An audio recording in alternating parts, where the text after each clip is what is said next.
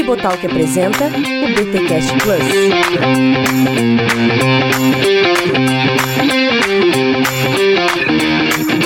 Muito bem, muito bem, muito bem. Começa mais uma live aqui no canal do Bibotalk e hoje vocês vão testemunhar a gravação do BTcast Plus, a saideira deste podcast plus, desse extra, desse podcast a mais que nós temos aqui na casa Bibotalk que passou aí um tempão junto com Tim Keller e seu maravilhoso Igreja Centrado. Igor Miguel, seja muito bem-vindo à live, Igor Miguel. Estamos aqui em clima de festa, né, cara? Depois dessa jornada aí, navegando Igreja Centrada, vamos é. que vamos para finalizar esse projeto que abençoou tanta gente. Rapaz, o que eu já recebi de comentário de pastor, plantador, gente que é vocacionado, seminarista, falando dessa série não é brincadeira. Que bom, né? Que bom saber, né, Bibo, que, que isso foi um serviço isso aí para o reino de Deus e para muitas igrejas aí que amam Jesus e tem o evangelho no centro, que querem também ter o evangelho no centro. Foi, foi demais, né, Igor? Foi demais, cara. Foi uma jornada muito legal que a gente fez. E é muito legal, cara. Eu vou, uh, o, o, eu vou chamar o Diego Bittencourt aqui, que já chegou também.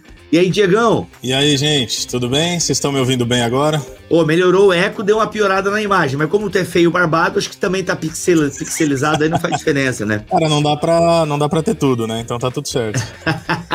não dá pra ter tudo, então tá tudo certo. O Diegão aí, que inclusive é amigo, né, do Tim Keller, tem livro autografado pelo Tim Keller, é outro naipe. Ah, não, ou do Mike agora. A, amigo, amigo é muito, é muito subjetivo, né? Eu, eu gosto de tratar como melhores amigos. Inclusive. Já Vocês querem que eu passe o WhatsApp dele aqui pro Brasil ou não? Pô, cara, olha aí. Não, melhor não. O cara tá, o cara tá numa tá fase aí complicada. Aliás, eu não é, sei como é que ele tá do câncer. Alguém tem acompanhado ele? como é que tá o tratamento do câncer do Keller? Eu não vi mais nada nos ele, últimos tempos. A última que eu vi é que ele tá respondendo bem lá, radioterapia, uma coisa assim. ah, tá é? Ah, graças ele comentou Deus, no né? Twitter. O, inclusive, a Vida Nova lançou o livro dele, Morte, na, é, Nascimento, Casamento e Morte. Cara, uhum. pô, que reflexões do Keller maravilhosas, fantástico, assim. Fantástico. Já dei muito... recomendei um monte de gente. Cara, é muito bom, assim, a lucidez. Ah, o Keller sempre foi lúcido, né? Mas, pô, enfim, tem gente falando do Keller nas internet. É, ah, Keller não é tudo aquilo. Não, você tem direito de não achar o Keller tudo aquilo, né? Você só tá errado, mas você tem todo o direito. você tem todo o direito.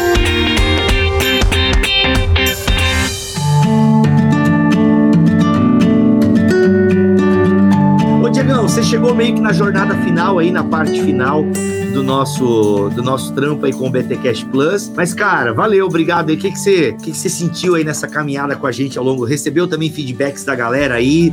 É, que sim, acompanhou sim. e acompanha o BTcast Plus. É, não, até antes da gente entrar aqui, o Igor tava falando, né? Caramba, é clima de festa. E é verdade, é, é dá já uma nostalgia, né? Eu cheguei do meio para frente, na verdade. Tenho recebido muitos feedbacks, o pessoal manda direct, o pessoal, ó, oh, te ouvi lá no Bibotalk e quero saber mais sobre igreja missional. Então foi um prazer, viu, Bibo? Eu, eu fico muito honrado com esse convite, privilégio fazer parte assim com amigos, né? Nós somos amigos de um livro, de uma temática que para mim é muito cara ao meu coração e eu acho que é necessária para a igreja brasileira. Sim. Pô, Diegão, mas é um prazer para nós te receber, cara. Você que é um plantador. Aliás, você já não é mais plantador, né, Diego? Pô, a Calvary tá bem estabelecida, né? Cara, graças a Deus, é, é, verdade, mas você sabe que lendo esse último, esse último trecho, essa oitava parte, né, que a gente vai conversar hoje, cara, eu fui revisitado por um conceito que eu acho que nós nunca podemos perder. O Keller, ele tá falando que o papel, ele usa Paulo para isso. O papel uhum. do plantador de igreja é sempre trabalhar com essa consciência de que a igreja está sendo constantemente plantada. É oh. sempre evangelizar, é sempre uhum. discipular. E só aqui abrindo um parênteses, por que, que isso é importante? Porque eu tava falando até com alguns plantadores outro dia, amigos amigos. Falei, gente, a gente começa a plantar e aí a gente evangeliza, toma café, encontra com a turma. Aí você tem 40, 50, 100 pessoas, você parece que muda a chave se você não tiver intencionalidade. Uhum. E agora você não é mais um plantador, você se transforma quase num cuidador. Então tenho que cuidar dessa turma que tá aqui dentro. Não, não é oh. só isso continua uhum. evangelizando, continua intencionalmente encontrando com pessoas que estão fora e continue cuidando do rebanho que Deus colocou sob seu cuidado.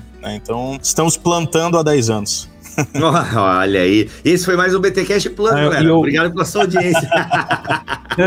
ô, Diego, te ouvindo aí, cara, eu lembrei, eu lembrei do papo que o Keller teve no início da pandemia lá com o Francis Collins, exato, né? Exato, exato. Quando ele da falou que a gente está né? diante de um cenário de é um cenário que pode exigir replantação de muita igreja. Então, exato Super, Tá, super por que, que vocês válido. falam isso, gente? Eu sei que, gente, não tá na pauta aqui, mas é uma live, a live é nossa, a gente quer conversar. Aliás, deixa eu abrir um parênteses aqui. É muito comum a gente, antes de gravar o BTcast Plus, cara, passar 40 minutos conversando. Já aconteceu de a gente começar o BTcast Plus e, e não gravar o BTcast Plus, porque a gente ficou conversando, abrindo o coração e tal, e é muito legal. Mas, ô, por que, que vocês é, concordam com essa frase que a gente pode passar por essa, essa fase aí de replantar, né, igrejas plantadas e, e essa replantação, essa, essa ideia aí? Por que, que vocês concordam com essa afirmação do Keller e do Collins? Quer começar, Igor? Você que puxou a, a fila aí, eu falo depois? Então, então, lá na igreja a gente usa uma analogia, cara. A gente usa uma analogia de. A gente chama isso de musculatura comunitária. Ó. Então a gente está diante de um cenário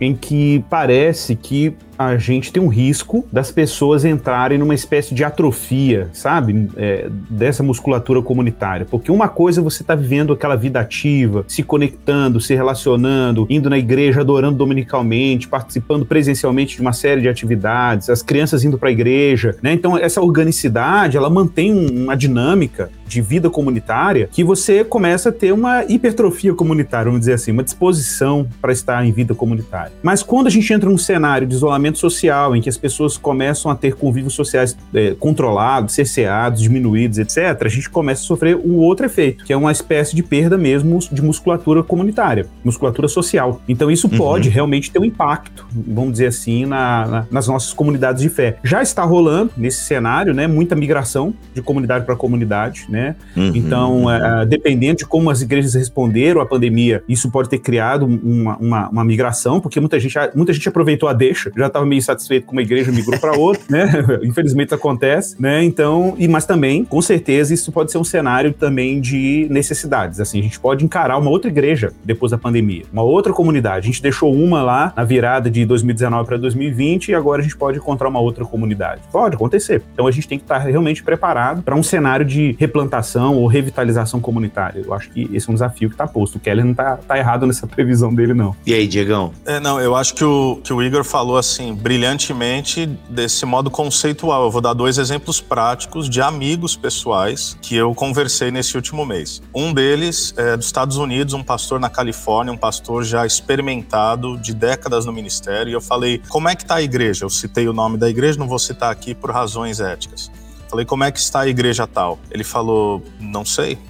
Eu não Caraca. sei porque quando nós voltarmos, eu não sei se essa igreja ainda existe. Por quê? É, nós estamos falando de uma igreja de uma frequência média de mil pessoas que agora, e que tinha três domingos, ou três cultos dominicais, e agora você tem uma frequência de menos de 200 pessoas com um culto de domingo. Essa é uma realidade na Califórnia. Um Uau. outro amigo meu aqui no Brasil, conversei com ele há duas semanas. Como é que vai a igreja Y. E ele falou: Cara, a gente está esperançoso porque as pessoas estão conectadas, eles estão assistindo online, mas uma igreja que tinha frequência de 1.200 pessoas é, dominicalmente, agora também está uma frequência de 300 pessoas. Então, quer dizer, se você me perguntar como é que está Calvary Camp, eu vou te falar: eu acho que eu ainda tenho que descobrir. Nós Uau. não teremos. é, então, eu não acho que nós teremos que replantar no sentido literal da coisa, que graças a Deus Deus tem abençoado. As, as métricas mudaram um pouco, mas a gente está tentando discernir isso, porque se você só olhar o número de cadeiras, você pode ficar ou vaidoso ou frustrado. Acho que esse é um jogo que os plantadores e pastores têm que proteger o coração, né? Ah, ou de repente, ah, quantos você tem de acessos online? Quer dizer, pode ser localmente, pode não ser. Mas Uhum. em certo sentido, eu- a gente concorda sim, porque as igrejas vão ter que repensar. A Calvary Campo que eu deixei em março de 2020 não será a Calvary Campo, digamos, de outubro de 2021. Então, repensar processos. E sem contar, tá, o Igor e, e Bibo, algumas igrejas vão literalmente morrer, já estão morrendo. E eu tô participando agora de um primeiro processo na minha vida de mentorear um projeto de replantação, literal. Matou a igreja, eu sei que é uma expressão forte, falei, ó, não tenta revitalizar, mata, eh, caixão, vela preta, vamos começar tudo do zero? nova visão, nova percepção, novo posicionamento geográfico e algumas pessoas saíram, ficaram 18 pessoas uma igreja que tinha uma média de 70, enfim. Então é interessante a gente observar, é uma ilusão simplesmente esperar voltar tudo ao normal. Eu não canso, eu, eu não aguento mais ouvir essa expressão novo normal, eu acho até meio piegas, é. mas a fato é de que as coisas não serão idênticas como eram antes. Pois é. aliás, até puxando pro, pro tema que a gente vai, hoje a gente vai matar o Keller, né? Vamos matar o Keller aqui, vamos matar o Igreja Centrada, é, vamos terminar o Igreja Centrada, vamos dar um panorama na oitava parte aqui, e dentro dessa oitava parte, é legal que o Keller vai fazer esse contraponto, né? Não é bem contraponto, mas esse complemento de organismo e organização. E por que que é legal essa introdução que, que vocês deram? É interessante como uma igreja que ela já tinha meio que no seu DNA essa elasticidade de uma igreja movimento, talvez ela tenha se adaptado um pouco melhor a essa questão da pandemia. Essa ideia de uma igreja que não estava talvez tão engessada numa organização. É claro que igrejas organi muito organizadas e com é, um DNA muito forte na organização também podem ter sobrevivido se tem um trabalho online forte, né? Porque igrejas que já tinham um trabalho online forte antes da pandemia decolaram nessa pandemia, né? Eu vejo pela onda dura, né? Igreja que atualmente eu congrego. A onda sempre investiu no YouTube, entende? Aluguel de equipamento para ter uma boa transmissão, uma internet de qualidade. Cara, a onda, o pastor Lipão, ele na verdade não sabe o que vai ser a onda depois que tudo voltar à frequência normal e ele vai ter uma surpresa positiva pelo que a gente tá vendo, porque cara, as coisas online muito altas e muita gente, meu, vou pra onda, vou pra onda. Nós aqui em Joinville já temos os cultos presenciais, né? Respeitando aí a questão da biossegurança. E cara, os, a, a, ocupado assim quase sempre na máxima ocupação permitida. Mas então, vamos trazer um pouquinho aqui, gente, essa ideia da oitava parte do Keller, que é inclusive o tema da nossa live é organização, é, organismos organizados, né? Ou o contrário, agora eu não lembro o nome que eu dei pra live aqui. Mas eu acho que seria legal a gente fazer essa distinção que o Keller vai fazer no uh, nessa oitava parte, que é a igreja como organismo organizado. Vamos fazer algumas distinções aí é, mais técnicas pra galera entender essa diferença, que às vezes até é muito utilizada, né? Ah, essa igreja organizada aí é coisa de Constantino e tal. A igreja depois que se organizou perdeu a sua essência e tal, tal, tal. Vamos fazer algumas, algumas definições aí um pouco mais técnicas do que o Keller traz aqui nessa oitava parte? O que, que vocês me dizem? Vamos lá. Antes dele falar do organismo organizado, ele vai falar da distinção entre movimentos e instituições, que você já começou a abordar, né, Bibo? Então, uhum, uhum. É, ele, ele propõe que todo movimento invariavelmente se torna uma instituição. Isso não é algo ruim, porque eu acho que é exatamente essa dinâmica de, de extrapolar para os extremos que às vezes a gente gera dificuldade, né? O que eu lembro até em, em uma conferência eu ouvi o Jonas falando, Jonas Madureira, que é a ditadura da leveza. Então tem pessoas que fazem oh. partes, é, parte de movimentos e olham de modo muito jocoso tudo aquilo que é organizado, tudo aquilo que é estruturado, tudo aquilo que é institucional. Então todo movimento, se ele não não é uma instituição formal, ele há de se tornar. Agora, falando de igreja, é, é muito mais produtivo, digamos assim, eu não sei se essa é a melhor expressão, mas sobretudo para uma sociedade pós-moderna ou de modernidade tardia, enfim, use a nomenclatura que você desejar, nós vislumbrarmos muito mais um modelo de movimento. E aí ele traz algumas características, né? Que é basicamente essa coisa da contrariedade do que é engessado. Então, quando você fala de movimento e você citou a onda dura, a gente poderia citar ah, igrejas locais ou até outras comunidades, né? Eu acho que a Calvary Campus se enquadra nisso, eu acho que a Esperança se enquadra nisso. A gente tem uma disposição maior em arriscar, a gente tem uma disposição maior em ter flexibilidade. Nós temos uma disposição maior em estabelecer o que ele chama de uma visão cativante, o que gera na comunidade, uma palavra até quem sabe para muitos pesada, uma disposição em sacrifício. Por quê? Porque as pessoas não se movem pela fidelidade institucional. Elas não se movem por um histórico denominacional. Quem está muito marcado pela instituição enraizada, ela está mais propensa à estagnação e à manutenção da estrutura. Agora, quem está apaixonado por uma visão cativante, né, digamos, amar e servir a cidade, fazer discípulos, como a nossa missão aqui. A missão da Calvary Campo é fazer discípulos de Jesus em missão no mundo. Não tem nada mais simples do que isso. A gente aponta para a grande comissão, só que esse detalhe de não apenas fazer discípulos, mas fazer discípulos de Jesus em missão, né, começando na cidade e até o mundo, as pessoas chegam e elas falam: puxa vida, é isso. Eu não quero ser um espectador no reino de Deus. Então, é, como forma introdutória, é isso. São algumas diferenças entre movimento e instituição. Repito, todo movimento se tornará uma instituição, né? Porque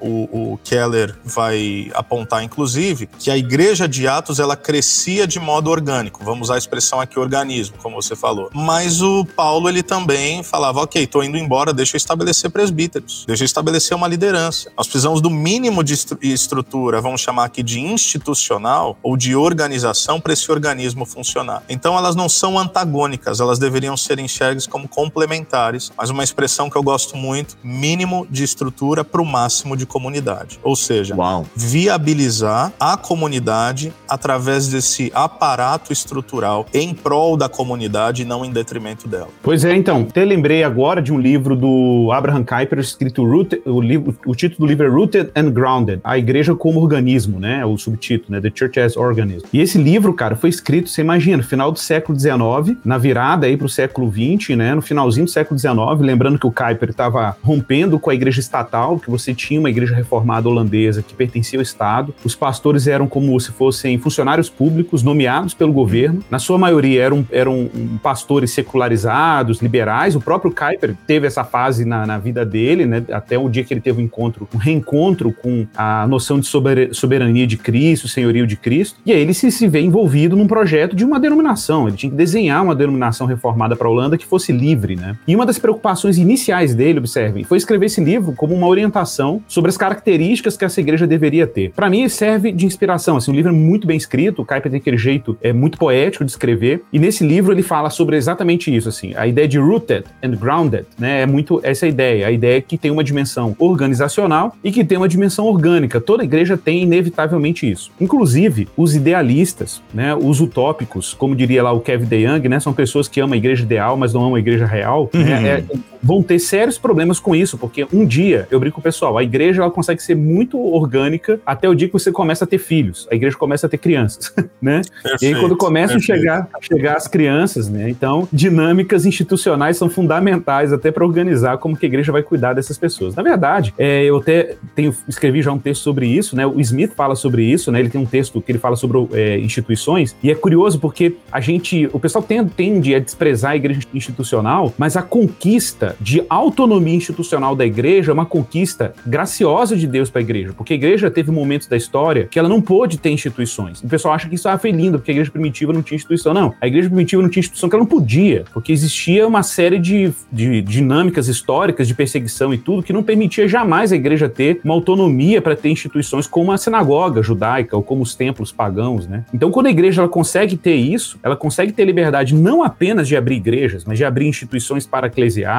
universidades, escolas, hospitais, a gente tem um cenário de grande dádiva. Então, a gente não precisa ser necessariamente inimigo da instituição. Mas, uma coisa que o Keller fala brilhantemente, ele tem um gráficozinho que ele, que ele usa no meu livro aqui, tá todo rabiscado, que ele faz um desenho de uma reta, né? E aí ele fala comparando o movimento, instituição ou organização, e ele coloca um xizinho mais puxado, né? De menos organização e mais organismo. E, e ele, aqui é o único momento que o Keller não é centrado.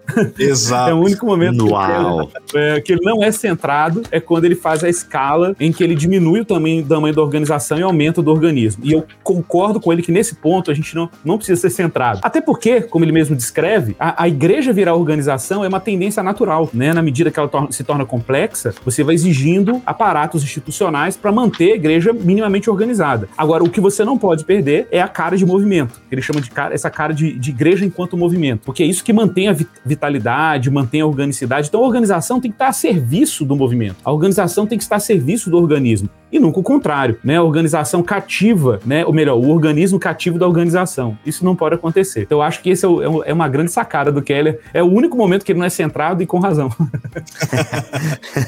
Porque ele sempre fala que tá tudo certo, tudo errado e fica por isso mesmo, né? Muito bom, cara. Mas assim, por que ele tá certo em fazer essa afirmação? É, o, qual é a característica do movimento que deve se sobressair em relação à organização? Ó, ele até faz uma, uma distinção bem gráfica aqui, tá? Se vocês me permitem, tá lá na página 403, a gente poderia citar brevemente alguns pontos, tá? Por exemplo, a instituição, ela é unida por regras e procedimentos. O movimento, unido por um objetivo comum ou uma visão. A instituição, cultura de direitos e cotas, equilíbrio de responsabilidades e recompensas. O movimento, cultura de compromisso sacrificial. A instituição, ênfase na compensação, recompensas extrínsecas. O movimento, ênfase na celebração, recompensas intrínsecas. Ou em outras palavras, a recompensa daquele que participa de um movimento é o simples fato da missão ser atingida. Se aquilo que nos compele é a mais servir a cidade, a gente não está esperando nada em troco, a gente está esperando a mais servir a cidade cada vez mais. Então isso é satisfatório, é o senso de propósito. Então é, ele vai dar algumas dessas, dessas distinções muito claras, né? Mas se a gente fosse falar de movimento, tem quatro aqui que a gente poderia pontuar. Primeiro, ele diz que primeiro e acima de tudo, os movimentos são marcados por uma visão cativante, coisa que eu já expressei. Segundo, a visão unificadora de um movimento é tão atraente que leva a uma cultura de compromisso sacrificial. Terceiro, os movimentos são caracterizados por uma postura de flexibilidade generosa para com instituições e pessoas que não fazem parte de seu, de seu hall de membros. Isso é muito interessante. É você entender Tá? Eu gosto também da expressão de ser uma igreja não apenas para a cidade, mas uma igreja com a cidade. Qual é a diferença disso? De modo teológico e simples é, é, a expressão da graça comum. É compreender que onde há verdade, onde há beleza, ah, Deus ali está manifesto, mesmo que de modo inconsciente por esses atores sociais. Então, eu já falei para vocês aqui, creio eu, disso que a gente tem pensado no Calvary Impact Hub, a gente tem ajudado, é, gerado mentoria com empreendedores, e eu não pergunto se o cara é cristão ou não. E aí a gente faz parceria com o Sebrae, a gente faz parceria com instituições financeiras que estão nos procurando procurando. Eu não pergunto se ele crê na confissão de fé de Westminster. E de maneira alguma uhum. eu estou diminuindo tá, a confissão a qual eu subscrevo. O que eu estou dizendo é que se nós queremos ser uma igreja para a cidade e com a cidade, por que é que nós não podemos colaborar em prol do bem comum? Porque aí Deus está. E aí Deus vai dando oportunidades, mesmo nessa parceria com outras instituições, de inclusive compartilhar o evangelho, para usar a linguagem bíblica, com palavras e obras. Né? Ou seja, não só a, o feito, mas também a proclamação sempre que Deus dá a oportunidade. Eu acho que isso é viver missionalmente. É nós compreendermos que não apenas a partir da liderança, né, como o Keller vai chamar de matriz, não apenas a partir da equipe pastoral, mas a partir dos membros, nos tecidos sociais da cultura, na academia, uh, no, no, ambiente da saúde, enfim, a gente está vivendo uma pandemia. Quantos membros das nossas igrejas não têm feito um trabalho fantástico na linha de frente né, do enfrentamento ao Covid-19 e como nós temos que encorajá-los, uma vez que nós, pastores, não estamos lá. Mas o que, que significa viver de modo missional ali, nas unidades básicas de saúde, nas santas casas? Né? Então, é compreender que nem tudo precisa necessariamente partir da igreja e nem tudo precisa se fechar na igreja. E um quarto ponto é que os movimentos espontaneamente produzem novas ideias e líderes e crescem a partir de dentro, ou seja, é compreender de modo muito óbvio aqui, embora tenha que ser repetido, que Deus não fala só com os pastores. Deus fala com o seu povo. Uhum. E que o Espírito Santo de Deus foi derramado sobre a igreja, de modo que uh, cristãos leigos, cristãos comuns, para usar a linguagem pedagógica, podem ter ideias incríveis e fazer a diferença na cidade e no mundo de modo que nós jamais pensaríamos. Então, qual é o nosso trabalho? Equipá-los, Efésios 4, para a obra e para o ministério ao qual Deus os chamou. Então, movimentos têm essas quatro características fundamentais que o Keller propõe aqui. Legal, muito bom.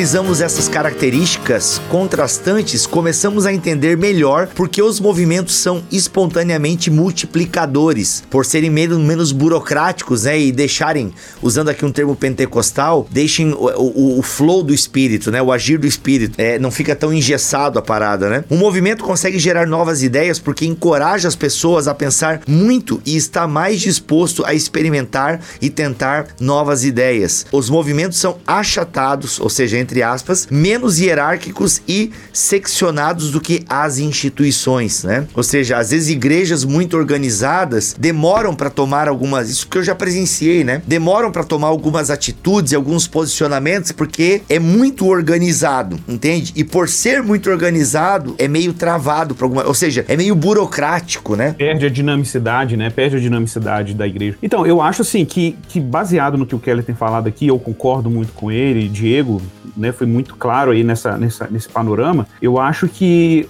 um elemento que a gente tem que lembrar é, assim, é que, claro, quando você tem uma dinâmica institucional forte, é, a tendência de dinâmicas institucionais fortes é fazer a igreja ser mais centrada nela. Ela está mais preocupada com as dinâmicas internas e manter a estrutura interna funcionando, etc. Tem o seu lugar? Tem o seu lugar. Entretanto, a igreja tem uma, uma vocação apostólica. A gente nunca pode perder esse horizonte, que ela tem uma, uma, uma tarefa apostólica. Está lá no nosso credo, né? Que é a nossa vocação, como diz o, o Kevin Van Hooser, a vocação é, centrífuga. A gente tem uma dimensão centrípeta, ou seja, que puxa a igreja para o centro, mas temos uma vocação centrífuga que impulsiona ela para fora, que é o movimento apostólico. Então, uma igreja hiperinstitucionalizada, ela vai deixar uma tarefa apostólica sempre comprometida, porque a tarefa apostólica é altamente dinâmica, ela é altamente desafiadora, ela exige alta flexibilidade, né? iniciativas, inovação, muita inovação. É necessário criar parcerias estratégicas com outras instituições para além da sua própria igreja, conhecer outros movimentos, né? trocar conhecimento com outras iniciativas de igreja, é, plataformas de, formação, de, de, treinamento né, teológico e de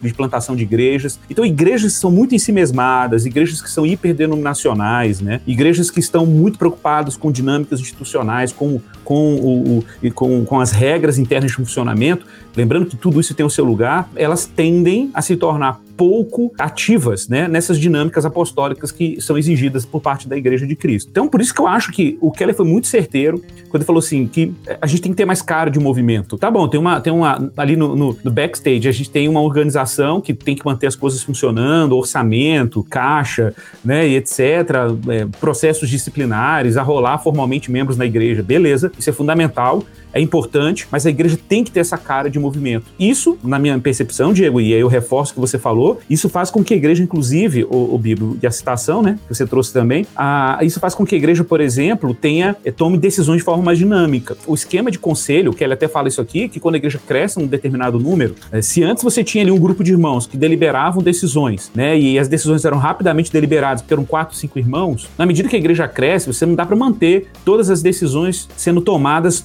100% pelo conselho a todo tempo. Então é necessário eleger irmãos dentro do conselho, um grupo menor, preferência os presbíteros da igreja, pessoas que estão ligadas à igreja, para trazerem propostas para serem deliberadas em conselho. Então esse equilíbrio, equilíbrio, né, de manter um certo dinamismo da igreja e ao mesmo tempo manter uma governança descentralizada, é um grande desafio para qualquer igreja local que queira manter né, uma característica de igreja saudável, mas ao mesmo tempo preocupada com o desafio apostólico da igreja. Muito e, bom. E, bom. Igor, só se você me permite aqui, Bibo, você Por concorda favor, enquanto claro. você falava que algumas coisas não são nem o que nós fazemos, mas com que espírito nós fazemos? Porque você acabou de citar um exemplo, né, é, daquilo que o Keller chamaria de alguns comitês ou departamentos. Então vai ter gente que vai olhar, nossa, mas um monte de comitê decisório. Então, mas depende da cultura da instituição, depende da cultura com que isso é decidido. Se é com marasmo, se é com morosidade, se é com complexidade, se é assim, demora uma eternidade para tomar decisões, aí você tem mais cara de instituição. Mas você pode ter quantos comitês deliberativos você quiser, sobretudo em instituições maiores. Você precisa, de fato, descentralizar, como você postou, como você colocou aqui, mas isso acontece de um modo, ok, gente, nós temos uma demanda, o que, que a gente vai fazer sobre isso? Tá decidido? Tá decidido. Ok, bola para frente, próxima pauta, próximo slide, né? E assim é isso aí, é isso aí. E é isso. É, uma das características até de igrejas é, bem organizadas, e aqui eu acho que ficou claro para vocês, né, que a gente não tá dizendo que é, a igreja extremamente tradicional, organizada, ela esteja é errado, é o um modelo errado, não é, não é essa a questão aqui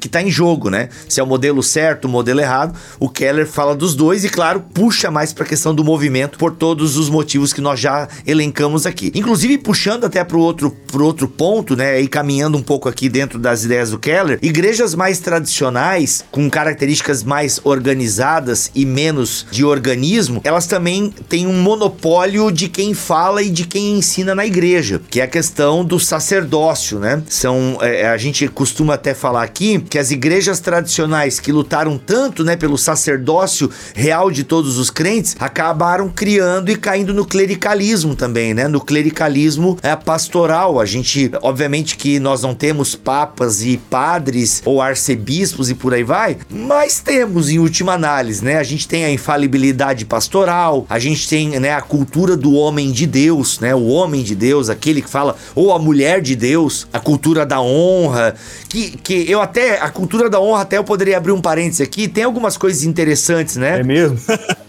Disserte é mais sobre isso. Não, não, é que assim, é que aí é a questão da semântica, né? A questão da semântica. O que tu quer dizer com cultura da honra? Bem, quando eu entendo a questão da cultura da honra, eu lembro de textos de Paulo a Timóteo, aos Hebreus. Aliás, não foi Paulo que escreveu Hebreus, né? Há uma especulação rasa, mas tudo bem. Mas, a, a, por exemplo, a carta aos Hebreus, do capítulo 13, a carta de Paulo aos Tessalonicenses, né? Falando da autoridade do líder, né? Eu penso que. Só claro que aí eu comparo meio que eu, eu equivalo, né? Autoridade e honra. Acho que o líder te, deve ser honrado pela posição que ele ocupa. Não essa bajulação e essa questão cega que a gente vê em muitos movimentos, né? Não é nesse sentido, mas o que se de, de um reconhecimento da autoridade. Eu entendo isso, inclusive, até como bíblico, que é o que Paulo fala é, em Tessalonicenses e o autor aos Hebreus, talvez Lucas, hein? Quem sabe Lucas, fala aí aos Hebreus. Né? Então, vocês não enxergam isso? Sim, para vocês não, nada de autoridade do líder. Eu, eu continuo muito grato a Deus com a possibilidade de terminar o culto e não ter que sair pela porta dos fundos. Então, para mim, tá ótimo do jeito que tá.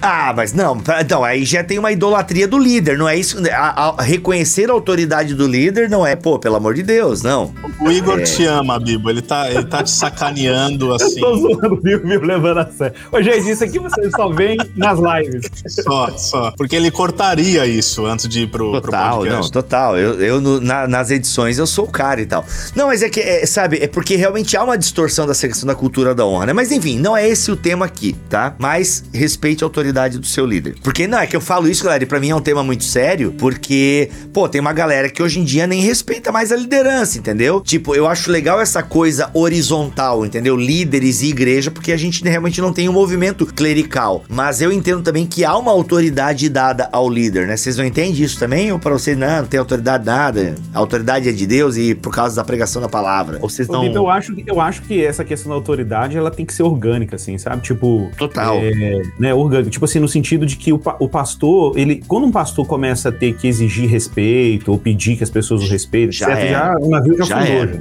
Não, total. E aí que é legal a questão da organiz... de ser organismo. Não, porque é, é, a, é a comunidade que reconhece a tua autoridade, né? Por exemplo, assim, eu já presenciei coisas do tipo: Ô galera, vocês têm que me chamar de pastor aí na frente dos outros e tal. Tá errado, que é o que você acabou de falar. É, na, na nossa igreja o pessoal me chama de Igor, de Gui, assim. De vez em quando falam pastor, mas não me é, há, há uma frase clássica que eu não vou cravar aqui, mas eu acho que foi Margaret Thatcher, mas não tenho certeza. Então, o pessoal, a gente fala aí, o pessoal já dá Google, fala, é, falou errado. Então, é, alguém falou. É o seguinte: que liderança é como você ser uma dama. Se você tem que provar que é, porque você não é. Né? Então, eu acho que a, a autoridade e a liderança ela se dá nesse âmbito do reconhecimento. E agora, uhum. sim, brincadeira à parte. O, o Keller até fala sobre isso, né? Do ofício geral e o ofício especial. Né? Eu, eu acho que é um pouco aqui. do que, isso, que o está falando existem sim ofícios especiais, não no sentido de uma, de uma elevação de categoria, mas de uma convicção de natureza, e aí é inequívoco, é inegável, né? Eu, eu entendo que o Bibo tá, a gente está brincando com ele, mas eu entendo o que ele está falando. É claro que há uma autoridade do ministro como aquele que equipa a igreja de Jesus Cristo, aquele que cuida do rebanho, aquele que ministra a palavra e os sacramentos. Não aquela deturpação de honra que a liderança da sociedade atual ela tenta propor ou impor, né? Mas sim, até gosto muito, já citei aqui hoje o texto de Efésios 4, porque o, esses ofícios apostólicos, proféticos, pastores e mestres, ou pastores mestres, né? Paulo diz que são dons concedidos por Cristo à igreja para equipar os santos para a obra do ministério. Com que finalidade? Uhum. Para que todos cresçamos, amadureçamos. Então, nesse sentido, eu acho que a partir de uma convicção e de uma confirmação da comunidade de que, poxa, é, Deus de fato Renato levantou o Bibo com um ofício especial, e o Igor e o Diego, isso é uma coisa. Ah, mas como nós somos seres caídos, a gente tem que sempre cuidar, né? Não para olhar para pessoas de modo distinto, seja alguém que você admira, ou mesmo nós, pastores, porque tem muito pastor mal resolvido, às vezes não é nem com teologia ruim, é, é mal resolvido mesmo, que gosta é. desse enaltecimento Exato. e que sabe que é, consegue ah, propor quase que uma idolatria. Então, essa linha tênue que eu acho que a gente está tentando Cara, eu, trabalhar. Ô, Diego, eu, eu acho até que essa analogia do Keller aqui de organismo e organização, é, a gente também pode pensar no pastor orgânico e no pastor organizacional. né? Então, tipo, eu acho que essa é uma distinção importante, porque o, o pastor organizacional é aquele pastor que, que uh, usa o aparelho organizacional, né, para se afirmar como autoridade de forma muito verticalizada, é, de forma muito impositiva, né, e tudo, e como se tivesse uma demanda pessoal mesmo, como você falou, o cara não está resolvido nem psicologicamente, espiritualmente, eu já acho que já foi pro saco há muito tempo quando o cara tem esse, esse tipo de apelo, né. Então a gente precisa pensar num pastor como uma autoridade orgânica, né, uma autoridade que ela, ela, ela emerge na natura, na naturalidade da governança da igreja, no cuidado, no serviço, né? As pessoas percebem nele Cristo, ele, ele antes de ser pastor, ele é cristão, isso é muito importante, né? É importante uhum. deixar isso claro, que antes de ser pastor, uhum. ele é cristão, ele, antes de ser pastor, ele é filho de Deus. Uhum. Então, é, é, eu acho que isso muda muito a dinâmica, inclusive, assim, uhum. desse uhum. sacerdotalismo institucionalizado. É muito legal a gente ter essa ideia. Primeiro que o Keller vai deixar bem claro que a igreja, ela é um organismo, certo? Ela tem que ter essa característica de organismo. E dentro dessa característica de um organismo, né, de mobilidade, sabe, de seguir o flow do espírito e tal. Todo cristão precisa ter essa consciência do ofício geral, né, do sacerdócio real de todos os crentes. Inclusive, se o meu primeiro livro com a Thomas Nelson vender bem, vai sair em abril, hein, galera? O Deus que destrói sonhos. Então, assim, aí eu quero, eu quero ampliar essa ideia do sacerdócio real de quase todos os crentes, que foi um, um livreto que eu escrevi. Uh, e foi muito legal, a galera aceitou bastante, foi bem legal mesmo. É muito legal a gente ter essa consciência que todo cristão, o Keller até coloca aqui sobre o ofício geral, né? A Bíblia chama todo cristão de profeta, todo cristão é um profeta. Não vamos entrar em detalhes aqui, a não ser que os meus amigos da mesa queiram. A Bíblia chama todo cristão de sacerdote e a Bíblia chama todo cristão de rei. Ou seja, todo cristão tem essa comissão. Então isso é muito legal. Em igrejas que tem mais essa pegada do organismo, são mais fluídas, essa compreensão, ela flui muito melhor. Como é que vocês enxergam isso? Como é que vocês administram isso nas igrejas de vocês? Então, eu acho que primeiro a gente precisa trabalhar aí uma noção que eu costumo chamar de é, mordomia da multiforme graça de Deus, né? Uau. É, eu tenho um áudio por aí perdido no YouTube aí que chama Identidade, Carisma e, Carisma e Vocação, em que eu trabalho um pouco desse tema, de que é, Deus estruturou a realidade para uma lógica carismática.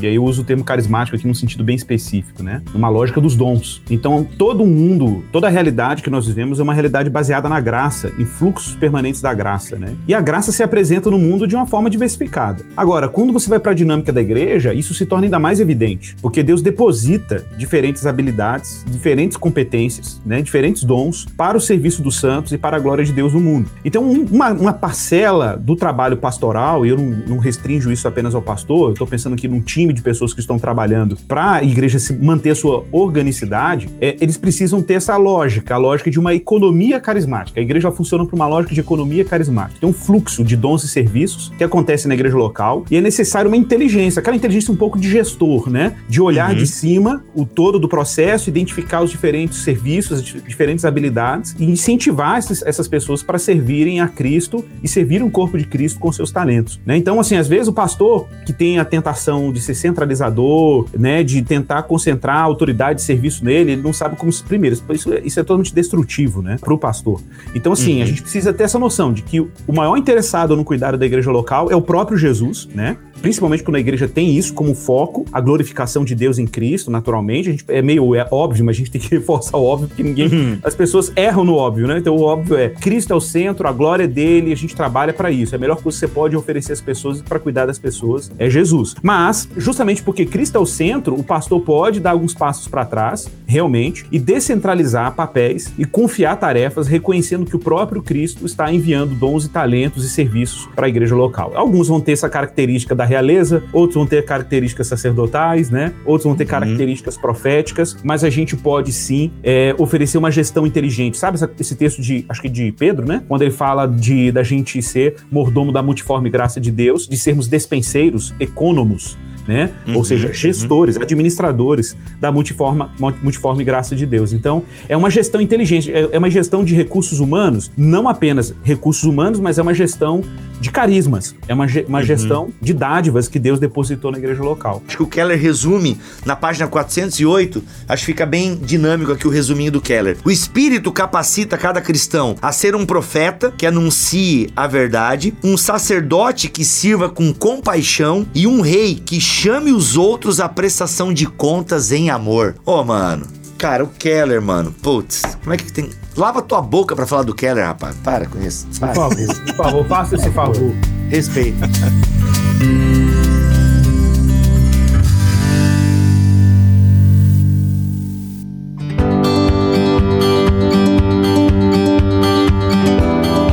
Uma igreja é estagnada em organização, pode se transformar em um organismo. Não se transformar, né? Mas talvez ter mais, né? Como a tabelinha que o Igor né, mencionou lá, ela puxar mais, não ser centralizada, mas puxar mais pro lado da, do organismo. E aí, meus amigos, que sugestão a gente pode dar pro Breno, só com essa informação que ele nos deu, que é um pouco complicado, né? Nada se compara a ter um conhecimento do todo, mas com base aí no que ele nos, nos perguntou, o que, que a gente consegue falar? É, você até já destacou a expressão aqui, eu ia sugerir exatamente isso. Não é se transformar, é lembrar a igreja daquilo que ela já é. Às vezes Uau. a nossa crise com a igreja está naquilo que ela pode ser. Nós precisamos relembrar, a partir da realidade bíblica, a sua identidade e seu propósito. Então, quando a gente fala de missionalidade, parece uma coisa assim, uma nomenclatura nova, uma modinha, ou um método, ou uma estratégia. Não é. Um resgate à missionalidade é o resgate à identidade bíblica da igreja desde o Antigo Testamento. Uhum. E por igreja no Antigo Testamento, obviamente, eu estou falando do povo pactual, né? Porque quando Deus. Uhum. Ele chama é, Abrão, e aí eu começaria por aí, Breno, voltando de fato, não pressupondo que não é uma igreja bíblica de maneira alguma, mas voltando de fato para as Escrituras, a partir desse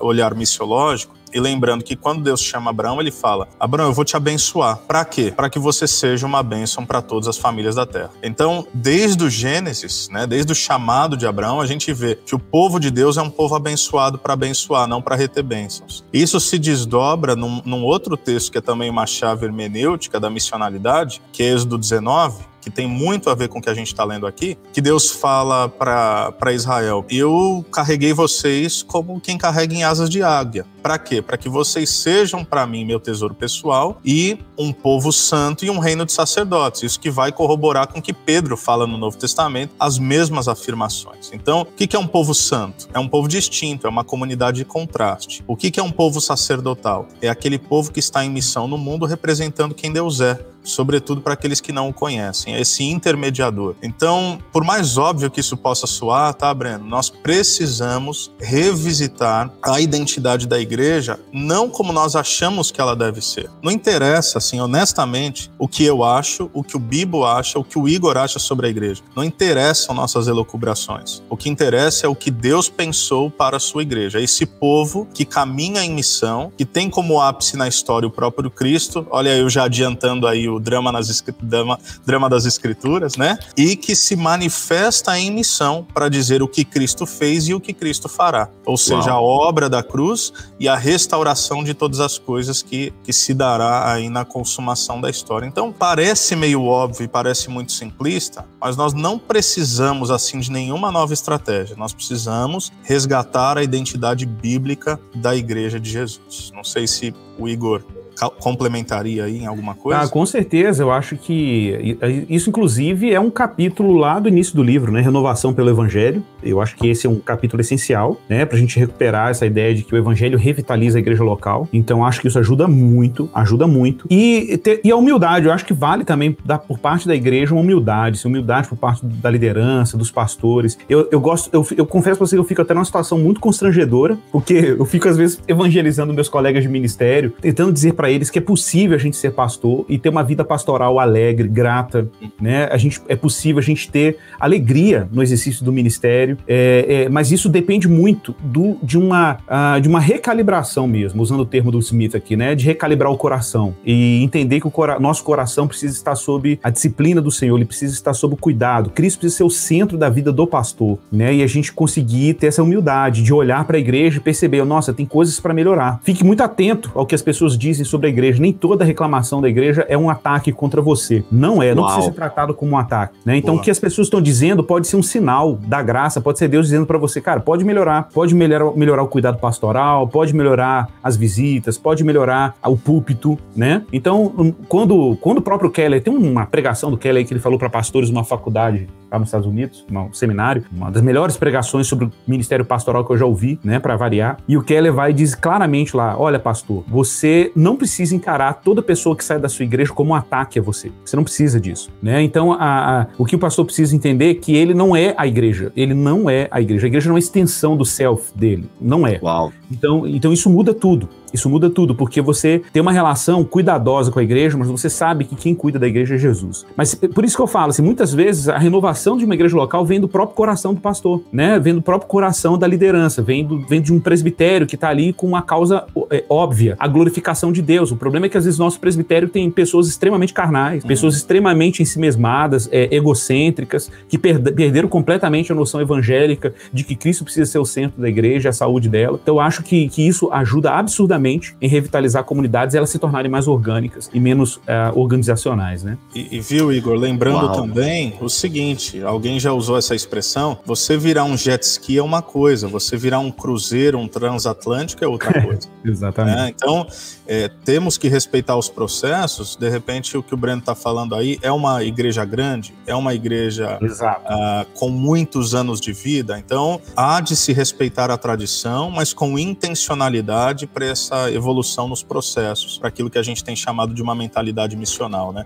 Tem coisa que não acontece do dia para a noite, né? O, o Bibo falou mais cedo aqui sobre, poxa, Diego, você não está mais plantando, já é uma igreja consolidada. E é verdade, graças a Deus, mas são quase 11 anos de pastoreio na mesma comunidade, falando as mesmas coisas todos os domingos para algumas pessoas começarem a entender, né? Então a gente tem que entender que esses processos eles fazem parte. Uau, caras, é, meu, valeu Breno pela pergunta, obrigado pelo superchat e rendeu aí coisas fantásticas, fantásticas. Muito bom, gente. Vocês são fera, fera demais. Ah, ô, ô, Igor, já rapidão aí nessa vibe de plantação, a Esperança também não é uma igreja muito velha, né? Vocês estão o quê, com quantos? 5, 6 anos? Não, 11 anos. Fizemos 11, 11 anos. anos, velho? É, esse ano a gente faz 12. Esse ano a gente faz 12 anos. Caraca, mano. É, cara, a gente já tá entrando anos... numa fase de plantar outras igrejas agora. A gente tá começando a chegar nessa, nessa fase, né? Que alegria, que alegria. É, exato. Que legal, mano. Que loucura loucura, que legal, muito bom, muito bom. Gente, então caminhando aqui, tem beleza esse ofício geral de todos os crentes. E aí o Keller vai falar do ofício especial do ministro. Ele diz o seguinte: todos os cristãos devem cuidar uns dos outros e exortar uns aos outros, mas cada igreja tem de ter presbíteros que cuidarão das pessoas como os pastores cuidam das suas ovelhas. Os cristãos, olha aqui, olha o Keller, olha o Keller. Agora, ô Igor e, e Diego, vocês, por favor, ouçam aqui o. O, o, o Keller o, tá o, certo porque ele vai concordar com o Bibo, quer ver? Claro, claro. Ouça aqui o Dr. Manhattan, olha aqui, olha aqui. Ouça aqui o homem, o cara. É, ó, os cristãos cristãos devem submeter-se à autoridade de seus líderes. 1 Tessalonicenses 5:12, Hebreus 13, 7, é de 7 e o 17. Quando esses líderes exercem seus dons, também estão exercendo o ministério de Cristo. E aí, meus Igor, amigos? Ninguém negou isso, Igor, negou?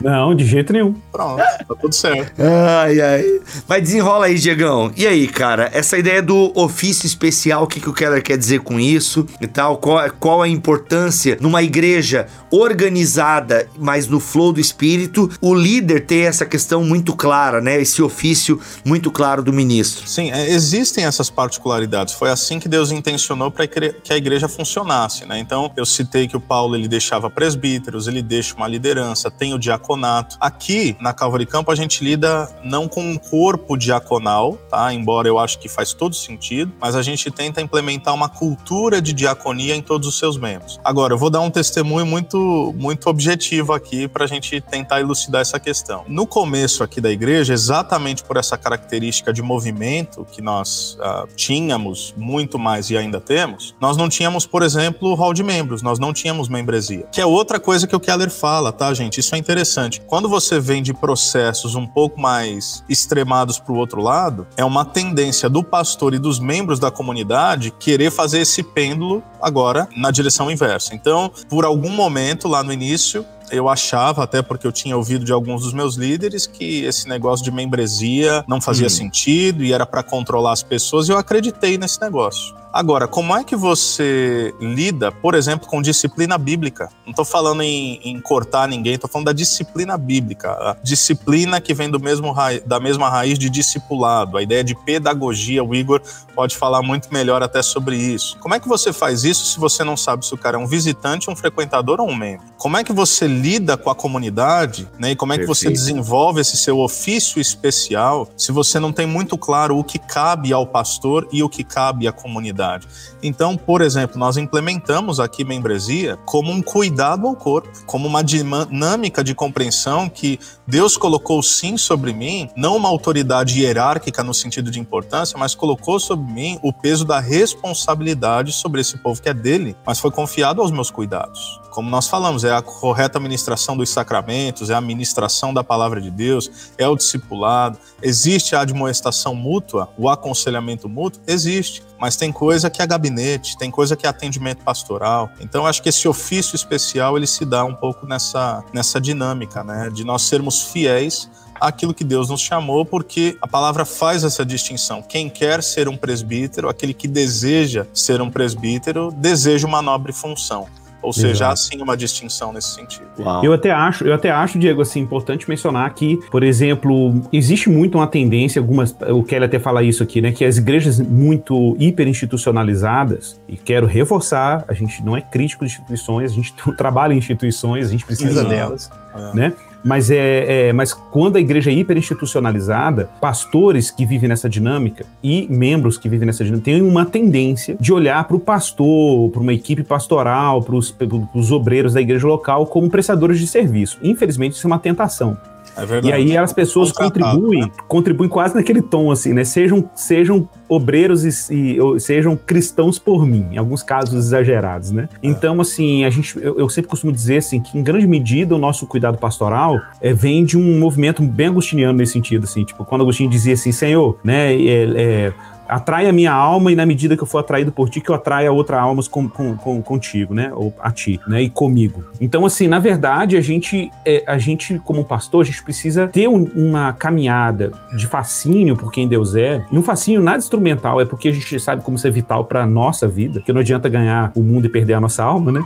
Então, a gente precisa ter uma, uma caminhada com Cristo nesse sentido, assim, de estar tá sempre conhecendo a Deus, buscando a Deus, se maravilhando com Ele, se aprofundando nele, se enchendo dele, porque na medida que isso acontece conosco, isso contagia outros. E o nosso serviço vai aparecer nessa maneira, dessa maneira. Eu sei que às vezes, eu vejo, infelizmente, isso acontecendo muito. Então, por exemplo, quando pastor, é um bom termômetro. Quando um pastor ele está muito defensivo em relação às demandas que as pessoas trazem, quando ele está muito defensivo em relação às necessidades da comunidade que ele serve, e ele está se protegendo demais, isso é um problema. Isso é um sinal hum. de problema. Por quê? Porque isso pode significar um esgotamento. Isso pode significar que ele está fazendo um movimento muito para dentro de si. Então, quando, quando um pastor está cheio de Cristo e ele está se alimentando e a vida de oração dele é regular, ele está cheio e fascinado com Cristo, o movimento vai para fora, ele começa a olhar para o outro, se preocupar com o outro, se compadecer do outro, ele começa a se fascinar com Deus, quer que os outros se fascinem com Deus, com ele. Então isso é um, um fine tune, né, um ajuste fino, mas que é essencial. Então eu entendo que o pastor é alguém que foi chamado por Deus pela graça é, é para ser um cristão autêntico,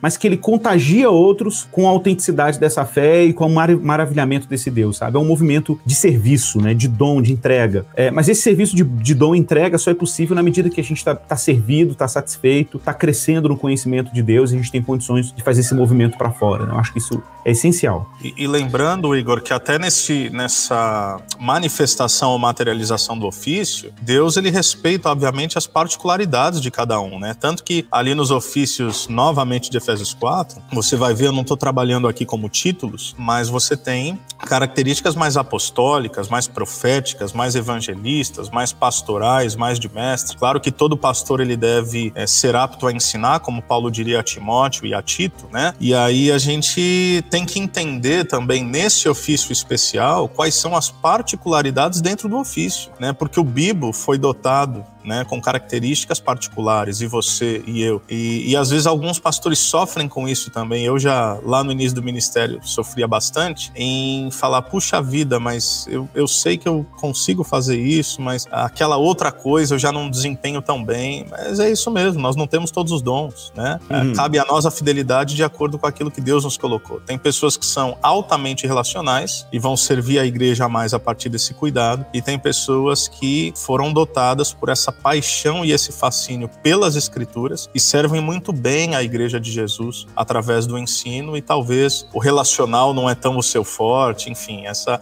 essa e inclusive o Keller é assim. O Keller ele foi chamado por Deus, embora pastor de comunidade local, como alguém que serviria a igreja no mundo a partir do, do brilhantismo, do intelecto e da seriedade com as escrituras que Deus concedeu a ele. Né? Então eu, eu só destaco esse dentro do ofício especial ainda há características muito peculiares. Né? Uhum, uhum. É, gente, olha, meu, eu não sei não se a gente não vai ter que fazer mais, mais, porque tem muita coisa boa aqui nessa oitava parte, né? Mas, gente, eu acho que dentro dessa, pra gente terminar um pouco o papo que a gente começou aqui, é, na página 414 tem uma paradinha legal que eu acho que daria pra gente ler aqui, que é a questão da tensão criativa, né? Acho que pra gente encerrar aqui, caminhar pro final do nosso papo. É, se bem que agora a, a fala do Diego tava levando pra um outro caminho, né? Mas enfim, é que tem, pô, não, Keller. A, a, gente dá um passo para trás, não tem problema não. Dá um passo para trás, outros para frente, isso que é legal, né? Ó, tem um ah, parágrafo tem... que eu defini aqui. Ou, ou, você quer ler? Não, legal. Então, Igor, escolhe o teu parágrafo aí para você ler, que eu escolhi o meu aqui. E a gente lê os parágrafos preferidos aí. Uh, não de toda a parte, né? Porque a gente não falou de tudo, mas escolham os parágrafos preferidos aí, então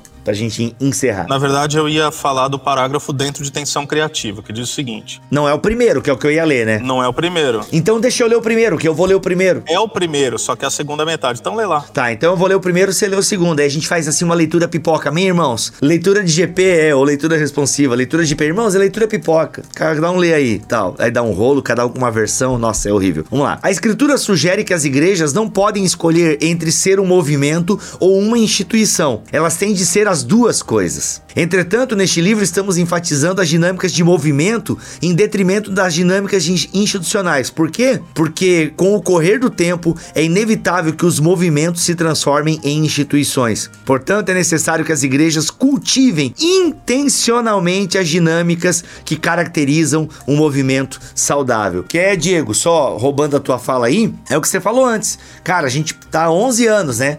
A esperança, 11 anos, enfim. A gente volta e meia precisa dar uns, uns restarts, entendeu? Precisa se tocar da parada e tal, porque a gente, a, pra gente virar uma instituição de novo, tudo organizado, já numa uma esteira, né? A gente meio que transforma a igreja numa linha de produção de crente, né, meu? É? Mas, pô, ficou legal esse meu exemplo, hein? Vocês não falaram nada, mas eu achei o máximo esse meu exemplo. Não, foi ótimo. É? Foi bom. continue assim, quando, continue assim. O cara quando tá carente é assim, né? Eu já percebi, o cara carente é assim. aí, aí, não é uma linha de produção de crente, entendeu? E aí a igreja de novo, até ele vai falar num quadro ali na, na 415, organize períodos de renovação da visão, sabe? Pra gente estar tá de novo. E cara, eu fico pensando em vocês, pastores, à frente do ministério, assim. O quão bem lubrificados na mente, do óleo do espírito, né? Como o óleo do espírito precisa precisa estar, tá, né, lubrificando a mente de vocês, porque, mano, deve ter dar vontade de dar chutar o balde às vezes, falar, ah, quer saber, seus crentes chato do caramba, vocês se explodam, eu vou fugir com o dinheiro do dízimo e vou pro Caribe, enfim, né? Mas, tipo, né, eu fico pensando como vocês que estão à frente do ministério e, e não, de verdade, eu honro triplamente vocês, assim, porque, cara, tá, é o mesmo público todo domingo, né, com poucas variações. Mano, tem que ter muita óleo do, muito óleo do espírito para O ministério realmente é para corajosos e para homens e mulheres de verdade, né? Mulheres para igrejas que ordenam mulheres, ok? Eu sei que a igreja de vocês não ordena, mas é, deixa o meu exemplo aqui. Mas e aí? E o seu parágrafo, Bittencourt? Ah, você já roubou, era a segunda metade. Esse aí que ah. dizia que com o correr do tempo é inevitável que os movimentos se transformem em instituições, portanto, enfim. Mas é, é isso, é exatamente isso. Essa igreja cultivar intencionalmente, né? As dinâmicas que caracterizam um movimento saudável. O que volta àquela, àquela expressão que o, que o Igor trouxe, do Keller. Eu acho que então não é só as igrejas têm que ser replantadas após a pandemia, mas quem sabe fica a sugestão de que nós temos que replantar a igreja a todo momento. Vai lá, Igão. Minha frase, minha frase aqui na página 415 acho muito simples e objetiva. Nos movimentos, a estrutura serve claramente à causa, ao passo que nas instituições a causa gera, geralmente serve à estrutura. Então eu acho Uau. que essa ideia aqui é sensacional. Inclusive, ela vai exigir muitas vezes a gente redesenhar estruturas, tá? Quando a igreja tem cara de mais de um movimento do que instituição, ela vai estar o tempo inteiro exigindo que a estrutura se adapte ao movimento. Então, tipo assim, uhum. o movimento orgânico da igreja, as dinâmicas que vão aparecendo, os desafios, os dons, a gente vai redesenhando a estrutura. Então a gente nunca pode fazer o contrário, exigir hum. do movimento e da organicidade da igreja que ela se encaixe na estrutura, porque a estrutura pode ser simplesmente obsoleta, ela pode estar sendo simplesmente uma estrutura inadequada para as dinâmicas missionais, os desafios que são postos, os dons que a igreja possui. Então a gente precisa manter esse equilíbrio bacana aí para caminhar. Muito bom, gente, que coisa maravilhosa. Assim, ó, é, eu acho muito, muito enriquecedor o BTcast Plus e a gente não vai acabou, gente. Não ia achei que a gente ia acabar com o Keller hoje, não acabamos não. Vamos voltar para mais para falar mais, sobre pra plantação fi... de igreja então, na próxima. Vamos, vamos, vamos, voltar para finaleira aí. Gente, quero agradecer Igor, obrigado pelo teu tempo aqui nessa live, meu irmão. Gente, foi muito bom. Que jornada maravilhosa. A gente aprendeu muito, né? Aprendemos muito demais. Demais, demais, demais, demais. Okay. Bom, Diego, tamo together. Valeu, mano, por caminhar com a gente. E no próximo BTcast Plus vai ser com o teu amigo, com o teu professor, né? Com o teu prof. Agora sim, agora sim.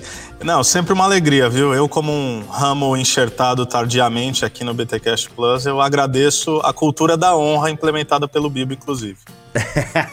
Olha aí. Ó, eu não sei se eu dou honra, mas que vocês recebem uns livrinhos de graça aí, vocês recebem, já tá valendo. É verdade, é verdade. Gente, é isso. Acabou mais uma live aqui. Obrigado você que acompanha, você que dá like, você que comenta, você que espalha esse link para outras pessoas. Você que tá ouvindo o podcast, muito obrigado pela sua audiência. A gente volta então mês que vem, né? Porque é um por mês aqui o BTcast Plus e a gente volta mês que vem para encerrar o Igreja Centrada e em breve vamos começar o drama das escrituras de Michael Gorin. Vai ser demais. Muito obrigado pela audiência, pelo carinho de vocês. Voltamos semana que vem, se Deus quiser assim permitir. Fiquem todos na paz do Senhor Jesus.